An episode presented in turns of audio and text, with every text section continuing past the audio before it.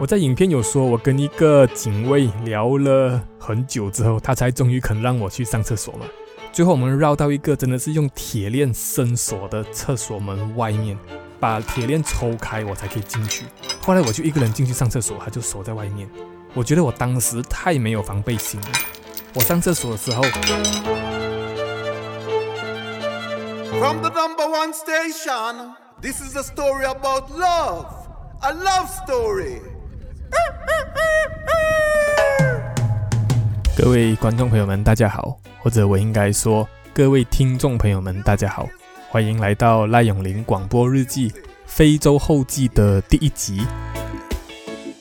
我觉得在开始之前，让我先跟你说明一下这个影片是什么，然后你可以怎么去服用它。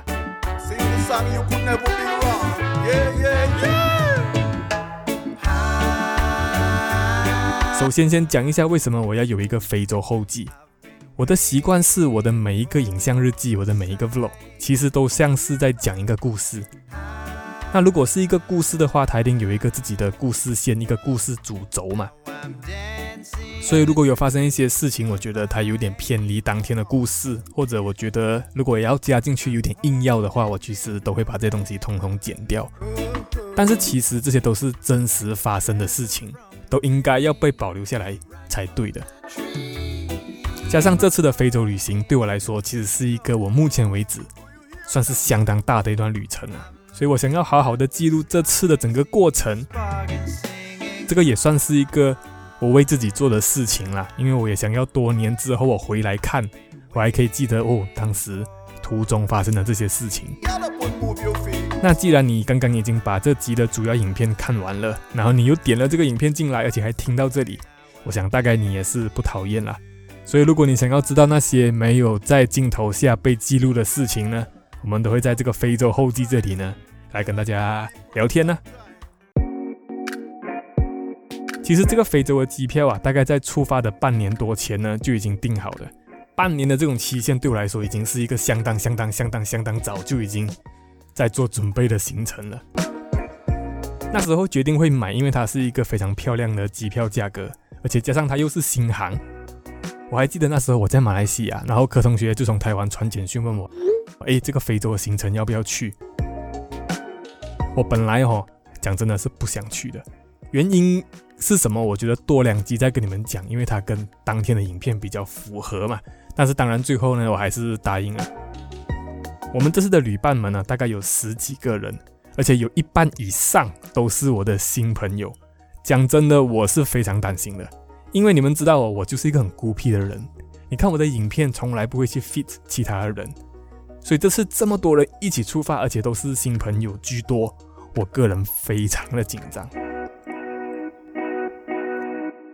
老实说，我在这次旅行的过程中哦，虽然我知道我到底要去哪里。但是我对整个行程的细节跟流程哦，并不知道非常的清楚，所以我现在必须要说一下。当然，现在讲的话很马后炮了，但是我真的要非常感谢柯同学，真的是帮我查了很多资料，而且我必须要说，当我们决定要参加这个行程的时候啊，其实这个团大致上已经形成了，所以我们的旅伴们啊，其实都已经把主要的景点跟路线都已经排好了，所以我们呢。讲到底就是捡现成的，我们真的是赚到。至于南非这个国家，我只知道开普敦跟好望角，约翰尼斯堡我真的是对它一窍不通，之前根本没有听过。但是这一点也很好，因为我真的很久没有到一个这样真的是完全陌生的地方了。约翰尼斯堡是南非的第二大城市，这里不是一个白人聚集，这里是一个黑人比较多的地方。讲到这里，我觉得我们要有一个共识。我在这里讲白人、黑人、黄种人都好，我没有要任何种族歧视的那种意味，我就只是觉得哦，我们我们好沟通，我这样讲你就理解。所以，我们先要有这个共识，我们不要留言说，哎，你这个种族歧视的人，好不好？OK 啊。大家知道非洲如此之大哦，我之前也是有到过非洲，只是我去过非洲的西北角，哪里呢？就是摩洛哥，就是那个有撒哈拉沙漠的地方。非洲其他地方呢，我从来是没有踏足过的。我觉得我们大家有一个不用说出来的一个共识，就是旅途中如果有发生不如意的事，有瞧不拢的事呢，我们都有一套处理的策略。当现在这个发生我们处理不了、瞧不了的事呢，如果对方负责人是男生，我们就会派女生过去。那同样的，如果现在负责的事情是女生嘛，我就会说，哎哎哎，小弟我的把妹招数还行，我来我来我来，所以这就是一个我们不成文的规定。然后加上哦，因为我们对他们来说都是异国风情、异国情调。我跟你说，非洲男生非常非常非常吃这套，加上我们的团员每个都是貌美如花，所以呢，我们的签证非常顺利的当天就拿到手了。拿到签证之后，当然是要吃大餐庆祝一下嘛，因为接下来的事情呢，都已经算是一切准备好了，所以我们就正式走在约翰尼斯堡的路上。真的有像大家说的这么危险吗？我觉得一开始我们可能有点紧张过度了。OK，我再问一下，现场收听的有没有人不知道我其实不喜欢吃东西的？如果你还是不知道的话，代表你真的是看太少影片了。但是来到了非洲，我觉得。一定是要试看非洲菜，这个是不用质疑的嘛。那间餐厅有一个我这一生遇到最有主见的一个服务生，怎么说呢？例如我现在想要吃鸡排，我就跟他点嘛，小姐我要一份鸡排，他就会跟你说，no no no no no no no no no no no，我觉得吃牛排比较好，我再帮你配这三个配菜，我再帮你配一个汤，我觉得这样子很 perfect，好不好？我就看他哦，你如此笃定的说法，我就说哦，好好咯。他就这样很有主见的帮我们十多个人哦，都叫好了一桌丰盛的菜。其实看起来也真的很丰盛啊。但是如果你说的好不好吃呢？我跟你说，非洲菜不好吃。哇，一个这么大胆的论证，必须先从我吃东西的一个喜好说起啊。我觉得好吃的东西呢，就是要简单。你不要跟我里面有一大堆的骨头，你不要跟我切得很大块，你不要跟我有很多个程序，我就想要立刻吃就好。例如日本不是很有名一个炸牛排嘛，他帮你先炸了半熟的，然后你自己又再夹起来再去煎，煎熟了再吃。我就搞不懂了，你都要炸了，你就帮我炸熟它，你不要让我还要自己动手做，我坐下来就想要吃而已。但是非洲菜，他当然都会帮你煮熟了，但是他每个切得很大块。它的骨头很多，我喜欢吃那种精致的食物，所以我觉得寿司是一个非常漂亮的食物。但是非洲不是，我我我看到我就不是很想吃了。加上我跟你说，他们的牛肉真的非常硬，他们是没有吃过，不知道了。所以我觉得你在非洲的话，可以避免的话，你就不要吃牛肉了。我觉得吃鸡肉是一个比较 safe 的一个选择。我敢说，大家都没有觉得真的很好吃了。但这个就是我们第一个的非洲餐体验。跟大家介绍一下我们这次的旅伴哦，我们的旅伴这次真的都是旅游达人，都是去过很多个国家、很多经验的旅人，而且有很多都是旅游部落客，他们都是那种很愿意去尝试事情、很愿意跟陌生人打交道的人。我觉得跟这样的人出去玩哦，真的是很好玩哦。跟你们介绍一下，我其中一个旅伴叫做 N，Hi N。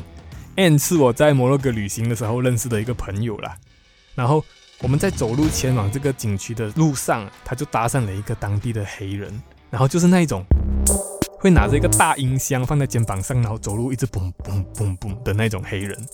如果没有 N 去搭讪这个非洲人，他如果没有帮我们拦车的话，我们还真的不知道这件事情。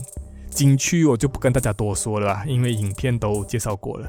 但是我要跟你们讲一下，是我的黑人头。我没有跟你夸张哦，绑黑人头啊，一直是我人生想要达成的梦想之一啊。但是因为我这个人非常在意仪式感，我这个人非常重视 feel，所以我从来没有在马来西亚或者是台湾弄过这个黑人头。这个就是一个非常道地、非常普通的一个理发一条街。然后我就在那里自己讲，哎呀，很想要绑这种非洲头发。这个时候 N 就出现了。N 就是一个很会去鼓励你去尝试不同事情的人，他就说：“想要就绑啊，来到这里不绑，你还要去哪里绑？我想一下，哦，有道理哦，我都在非洲了，所以我们就去跟其中一个女的那个理发师就问他，哎，我想要绑你这个非洲头。他一开始是不愿意的，因为他从来没有绑过亚洲人的头发。但是可能我们看起来一群人好像很好玩这样嘛，他也觉得新鲜。那他自己预估大概一个小时就可以绑完了，他就觉得 OK 了，就试试看。非洲人的黑人头会叫黑人头，一定有它的原因的，因为它就只有黑人才适合绑。我们亚洲人的发质跟非洲人的发质呢，真的是天差地远的。我的梦想黑人头发型呢，就是 Bob Marley 的那一种。但是尝试了很久之后呢，因为我们的头发真的是太细了，不管你现在头发自认有多么糟糕、多么毛躁、多么的粗。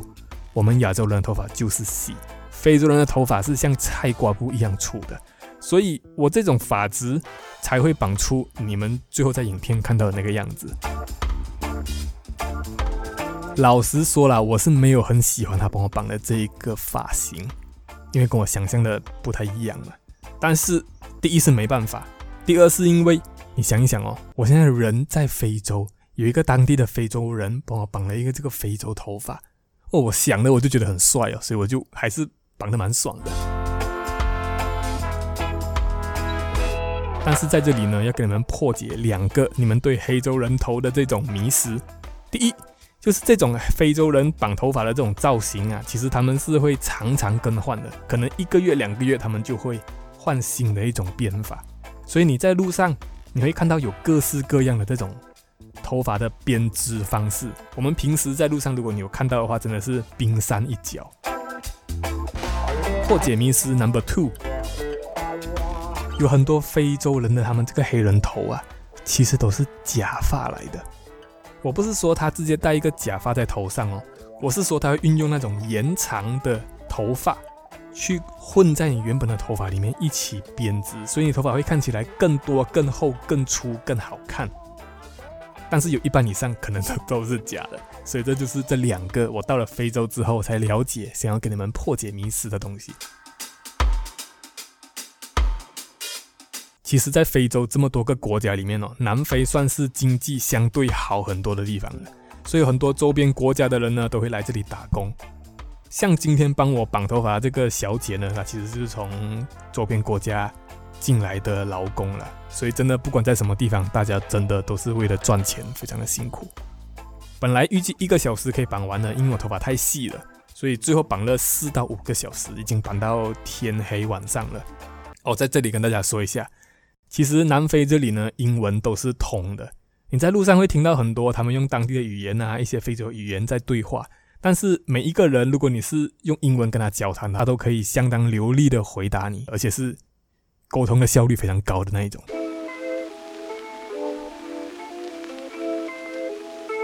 索维托是南非最大的贫民窟。我必须说，我去了这一趟，我有一点失望，但是好像又是一个没办法避免的失望。我们在路上真的看到很多贫民窟的房子，我们甚至还看到有一间算是他们贫民窟里面的网咖。但是啊，因为这些真的都是人家居住的地方了，所以呢，我们的司机把我们带到一个算是索维托的一个比较大街上了，算是一个你观光客去比较正常，而且有东西看的一个地方。但是可爱的来了，你看哦，我们这一群人呢都是布洛克、维多，我又是拍 YouTube 的嘛，很多人也想要经营 IG 嘛。或者单纯的，我都来到非洲了，我就是想要有漂亮的照片。然后他们这个大街上啊，就卖了很多他们的这些传统的服饰，加上非洲的艺术哦，真的是非常优秀的。我觉得他们的面具啊、图腾、配色、服装都非常非常好看，连我都在那里买得很开心。我还买了一件衣服，就是为了我之后有一个景点，一个非常重要的地方我要穿。至于是哪一件衣服，哪一个景点呢？我们就留到当时的非洲后记，我再跟你们讨论。但是我想要跟你们说一下我们在索维托的一些趣事。反正我们今天第二天嘛，准备要吃第二次的非洲餐，但是我们都怕了非洲的肉，所以本来呢是要去吃一间不费自助餐的。但是我们已经走进去了，我们看它的肉跟菜都非常恐怖，那我们就走了出来。就这样继续逛着大街，最后吃了那个你在影片里面看到的那个小吃摊。昨天有说到约翰尼斯堡很危险，我来到索维托之后呢，虽然这里是所谓的贫民窟，但是我走在路上，我觉得诶格外的安全哦。加上我们都是亚洲人嘛，其实在路上走呢都很好认的，大家也会一直看着你，很好奇这样，但是并不是那种会让你觉得很不舒服的看。然后你在路上也会很想要看看每一个人，但是我要跟大家提一个我后来想起来我觉得有一点恐怖的事情。我在影片有说，我跟一个警卫聊了很久之后，他才终于肯让我去上厕所嘛。我觉得他也是无聊啦，因为他坐在那里也没人会跟他讲话，难得有一个人过来。但是那个其实就是一个很久没有人用的，可能是学校，可能是工厂。是那个小吃摊跟我说：“哦，你要上厕所的话，你可以进去借。”但是我们走进去之后呢，他就带我走了很远很远，整个废弃的学校或者是工厂就只有我们两个人。最后我们绕到一个真的是用铁链伸锁的厕所门外面，他要开锁，把铁链抽开，我才可以进去。后来我就一个人进去上厕所，他就锁在外面。我觉得我当时太没有防备心了。幸好没有坏事发生，但是如果我上厕所的时候，他真的把那个铁门锁起来，我真的是叫天天不应，叫地地不灵，没有人可以救得了我。虽然我知道我这副身材在非洲要当奴隶，也没有人要买我。我们其实，在索维托那个大街逛得很开心的，因为天气很好，阳光很好，一切都很新鲜，所以我们逛得很舍不得走。但是我们的司机兼导游啊，就不停的在催促我们呢，因为我们呢要去下一个景点了，就是你影片中看到的那个种族隔离博物馆。我个人哦，其实是非常喜欢去博物馆的，但是同时呢，我又很不喜欢拍博物馆，因为博物馆有很多时候都不让你拍嘛，加上有些时候很难解释。我不喜欢在影片当中有一种好像要帮你上课那种说教的感觉，所以我每次都会重点带过就好。但是这个博物馆呢，就是把当时发生事情的真相，他们用的那些物件、照片，他们是怎么对待这些黑人的，所有的事情都摆在你眼前，然后你才会真正的感觉到，原来歧视真的是可以很可怕的。当然。